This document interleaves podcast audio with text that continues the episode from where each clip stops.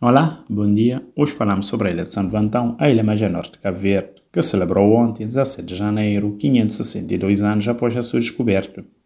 Se inicialmente toda a ilha foi apenas registada e transformada em um espaço de criação à solta de gado caprino para a produção de carne salgada a ser exportada para o Reino de Portugal, anos depois, principalmente depois de 1732, com a criação da Vila da Ribeira Grande e a implementação da administração camarária, a ilha ganhou um novo fôlego.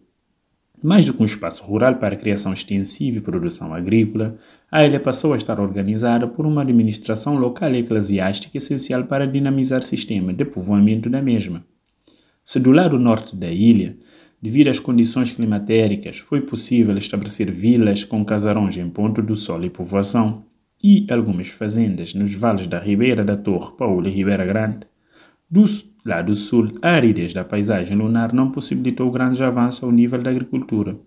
tendo apenas sobressaído a antiga vila do Porto, no, do Porto dos Carvoeiros, a atual cidade do Porto Novo, que, graças à sua posição e costa marítima, permitiu a criação de um porto de atracagem de navios que ligavam a ilha. Às demais, pese embora uma boa parte da sua população vivia nas grutas esculpidas nas paisagens de pozolana e outros sedimentos que caracterizam a geologia do município do Porto Novo. Historicamente marcado por vários fenómenos naturais e por elevações e revoltas sociais, a Ilha Santo Antão sempre marcou o seu ritmo na tomada de decisões e nas mudanças necessárias para cada período da sua história.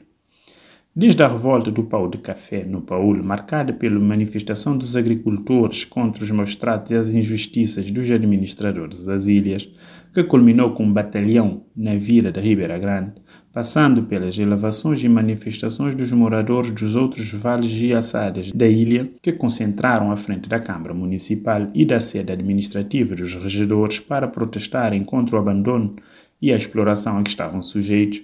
até a mais recente a elevação de 31 de agosto, que culminou com um verdadeiro massacre na zona de Cuculi e outros territórios da ilha, agentes de Santo Antão sempre tiveram os pés bem jacentes na terra. De uma ilha periférica durante mais de 540 anos, nos últimos 20 anos, a ilha de Santo Antão ganhou um novo esplandecer, graças à tenacidade das suas gentes que, independentemente das imposições e dificuldades que a própria geografia da ilha coloca, tem sabido contornar as escarpes das montanhas e os vales para levar a bom porto o destino da ilha. Hoje, a ilha, que dá mais uma volta ao ciclo da vida, tem uma outra perspectiva, longe daquela do século passado. Ela está dotada das infraestruturas bases impulsionadoras do desenvolvimento, tendo na agricultura, pecuária e no turismo de natureza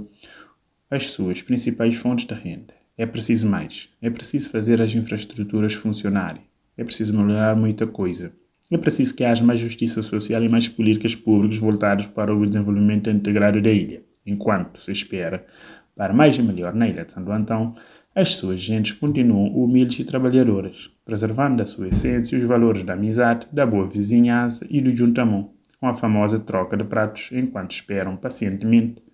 que os frutos do seu trabalho agrícola sejam transportados para as outras ilhas. Parabéns, Santo Antão! Por mais um aniversário. Parabéns por permitir que suas gentes habitem tuas encostas e que nelas produzem o suficiente para eles